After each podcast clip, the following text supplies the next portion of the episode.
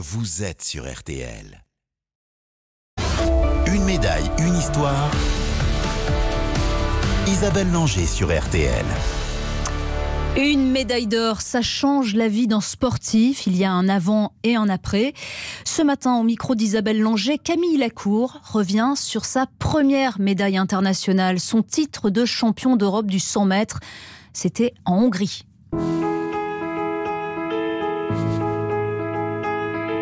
Les championnats d'Europe de Budapest en 2010 resteront à jamais gravés dans la mémoire de Camille Lacour, car ils ont changé définitivement sa vie. Quand il débarque en Hongrie, le Catalan est bien conscient qu'il peut réaliser une grande performance. Je me savais fort, je me savais euh, même euh, très fort. Et c'est génial en fait, je savais que j'avais euh, j'avais la plus grosse main et c'était à moi simplement de, bah, de jouer correctement pour pas me faire sauter. Donc c'est comme si j'avais un carré d'as dans les mains, il n'y avait pas grand chose à faire. Et d'ailleurs, ce 10 août 2010, tout se passe comme dans un rêve. Et tout de suite, direction Budapest pour les championnats d'Europe de natation pour la finale 100 mètres d'eau homme. C'est parti pour cette finale. Franchement, on ne voit pas ce qui pourrait euh, échapper à euh, Camille Lacour pour cette euh, victoire qu'il va remporter très très facilement. Camille Lacour, une deuxième médaille d'or pour cette équipe de France. Quelle victoire 52 secondes, 11 centièmes.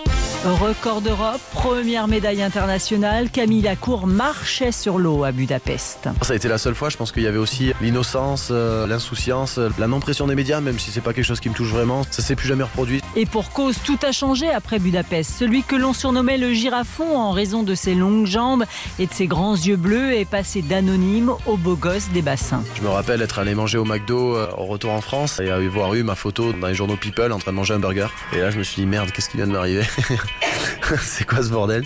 Une semaine avant, j'étais rien. En fait, Euh, j'étais un mec normal euh, qui plaisait pas mal aux, nanas. Et trois titres de champion d'Europe après, j'étais le super beau gosse, le gendre idéal, le mec trop gentil, le mec trop intelligent.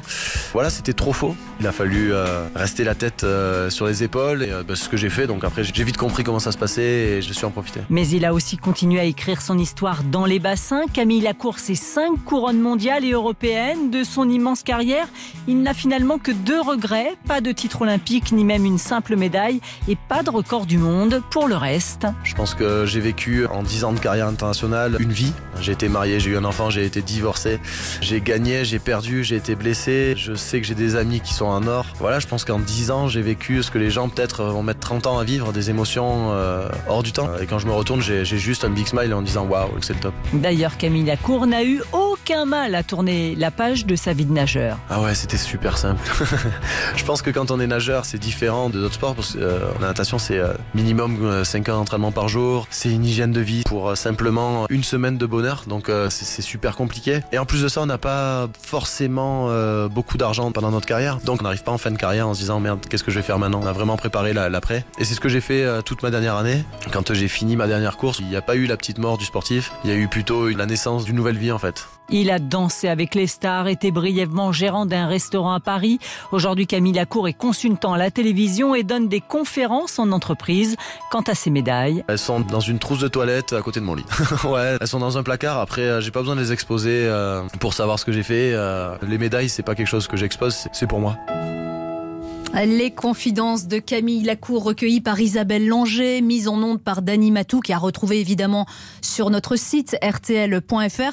Demain, ce sera un rendez-vous avec Estelle Mosley, s'il vous plaît.